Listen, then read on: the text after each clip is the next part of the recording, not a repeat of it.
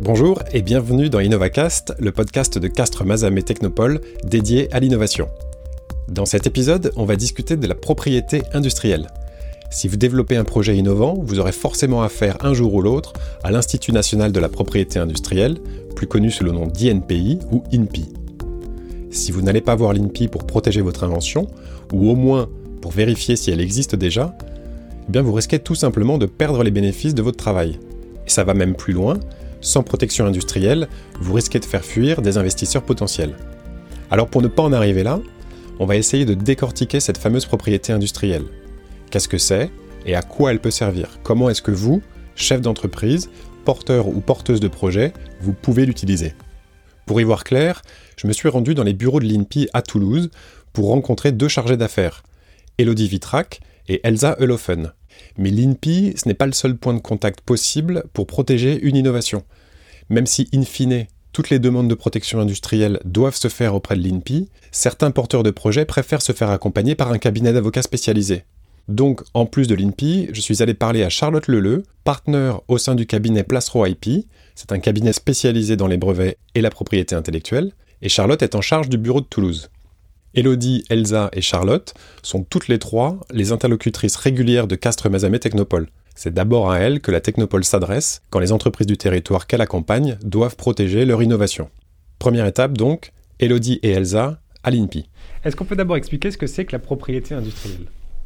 La propriété industrielle, c'est l'ensemble euh, des outils qui protègent les, les innovations pour, les, pour une entreprise. Quand on parle de propriété industrielle, c'est une sous-branche de la propriété intellectuelle. Et la propriété intellectuelle, c'est regroupe à la fois la propriété industrielle et la propriété littéraire artistique. On peut breveter une innovation technologique, mais on peut aussi également déposer autre chose comme un, un nom, une marque, un procédé, je ne sais pas. Quels sont les autres exemples? On a le brevet qui vient protéger la création de techniques on a les marques qui viennent protéger les noms éventuellement qu'on va conférer aux produits, mais il ne faut pas oublier non plus l'aspect esthétique qu'on pourrait euh, conférer au produit lors de sa commercialisation. Et là, on viendrait déposer un dessin et modèle. Il faut le voir, je pense, comme une boîte à outils qui permet éventuellement à un porteur de projet de, d'essayer de mettre en, œuvre des protections pour un petit peu euh, euh, protéger son projet, mettre à l'abri de la concurrence. Donc il y a différents types de propriétés industrielles qui sont euh, cumulables. Toute la question justement, c'est de savoir en fonction de la composante du projet, quels sont les outils de propriété industrielle ou intellectuelle qu'on va aller chercher pour protéger de manière optimale son projet. On va faire une pause ici parce qu'il y a déjà deux choses importantes qui n'étaient pas claires pour moi avant de commencer. Premièrement, la différence entre propriété intellectuelle et industrielle. La propriété intellectuelle, c'est l'ensemble qui englobe le reste ça regroupe à la fois la propriété industrielle et la propriété artistique et littéraire. L'INPI ne s'occupe que de la propriété industrielle, et c'est donc de cette propriété industrielle dont on va parler dans le reste de l'épisode. Deuxièmement, elle recouvre trois grands types de protection possibles. Les brevets, la protection d'une marque et la protection d'un design, c'est-à-dire la forme, les contours de son produit. Alors on va surtout s'intéresser à la première des trois protections, le brevet. Un brevet, c'est un titre de propriété industrielle euh, qui protège la composante technique d'un projet. C'est le titre de propriété industrielle qui protège une invention qu'on peut définir comme étant une solution technique à un problème technique. Pour être brevetable, l'invention doit répondre à plusieurs critères, à savoir qu'elle doit être nouvelle, inventive et susceptible d'application industrielle. Tout n'est pas brevetable. Ça, c'est hyper important aussi. Tout n'est pas brevetable. On ne peut pas breveter une idée. On brevette un procédé technique. Et même là, il y a des critères. Bien sûr, il faut que le procédé soit novateur, ça paraît logique, sinon on parlerait pas d'invention, mais il faut aussi pouvoir le reproduire et il faut pouvoir décrire ce procédé précisément. Pour essayer de mieux comprendre ces critères de brevetabilité, je suis allé voir sur le site de l'INPI.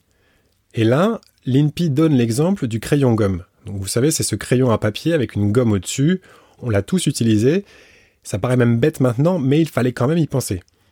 Eh bien, d'après l'INPI, si ça n'existait pas, vous ne pourriez pas le breveter parce que ce n'est pas une solution inventive. L'INPI juge qu'avant l'invention du crayon gomme, il paraissait évident pour le fabricant de crayons de juxtaposer une gomme et un crayon pour en faire un seul outil. J'avoue que ça m'a laissé perplexe. Bonjour Elodie, c'est Nicolas. Alors j'ai rappelé Elodie. Je suis allé sur le site de l'INPI. Sur une des pages, euh, l'INPI prend l'exemple du, du, crayon gomme. Je ne sais pas si vous connaissez cette page du... Euh, en quoi l'activité n'était pas inventive de se dire bah, je vais tout combiner dans un seul outil plutôt que de l'avoir sur deux ah, Il part du principe que c'est une association euh, uniquement entre deux éléments connus. En fait, à la fois le crayon et l'autre côté la gomme.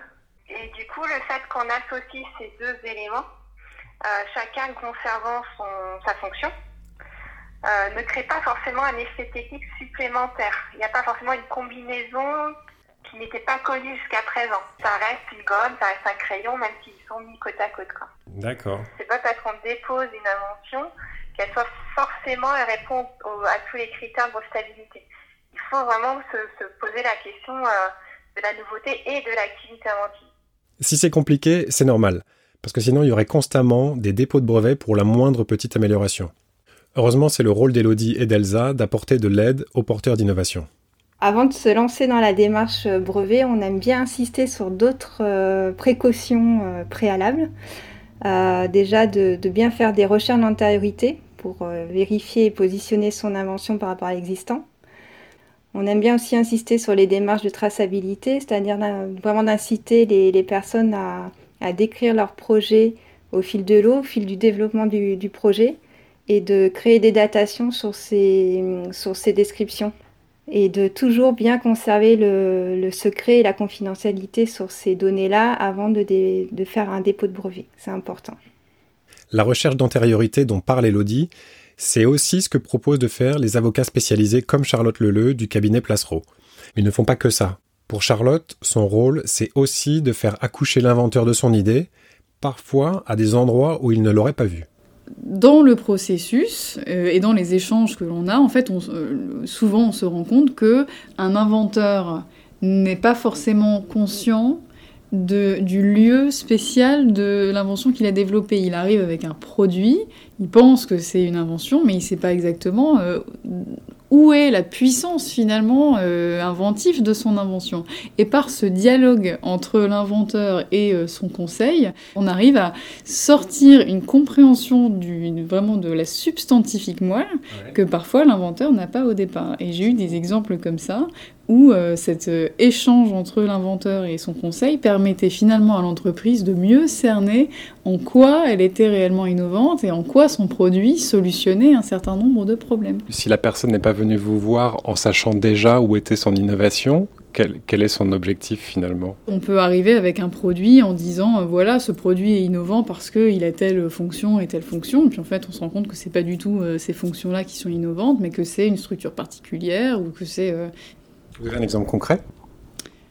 Bah, L'exemple en question, c'est un cas de. Alors, l'exemple de Charlotte est confidentiel, donc j'irai pas plus loin, mais on peut reprendre l'exemple du crayon gomme. L'INPI juge que votre invention ne justifie pas un brevet, mais il se peut qu'il y ait de l'innovation autre part dans votre invention. Par exemple, le procédé par lequel vous avez réussi à coller une gomme en caoutchouc à un crayon de bois. Ce n'est pas l'objet en lui-même qui est innovant, donc ce n'est pas le crayon gomme, mais l'un des procédés par lequel il est mis au point, ça, ça pourrait être brevetable. Donc pour récapituler, toutes les inventions ne sont pas brevetables. Elles peuvent être rejetées si elles n'apportent pas assez de nouveautés par rapport à l'existant. Mais ça n'empêche pas qu'au sein d'un projet innovant, il peut y avoir quelque chose de novateur qu'on n'avait pas identifié de prime abord. C'est là que les recherches d'antériorité et l'étude de votre projet peuvent faire apparaître une innovation là où vous ne vous y attendiez pas. Mais ce qu'on n'a toujours pas dit, c'est à quoi ça sert de protéger une invention. Et donc, les principales raisons pour lesquelles on pourrait euh, souhaiter euh, protéger une innovation, la première, la plus évidente, c'est effectivement de, se protéger contre les copies. La deuxième raison qu'on voit beaucoup euh, chez les startups, c'est de rassurer les investisseurs, puisque le fait de détenir des titres de propriété industrielle, c'est un marqueur du fait que l'entreprise est véritablement innovante, qu'elle développe des nouveaux produits et, donc, euh, c'est aussi une vitrine du, savoir-faire et du caractère innovant de l'entreprise. Les startups qui détiennent des titres de propriété industrielle ont trois fois plus de chances de survivre que les autres. Ça ne veut pas dire que, euh, que ce sont les titres de propriété industrielle qui leur permettent de survivre, ça veut dire que ce sont des entreprises qui innovent et que c'est par l'innovation et la vraie innovation profonde que l'on survit.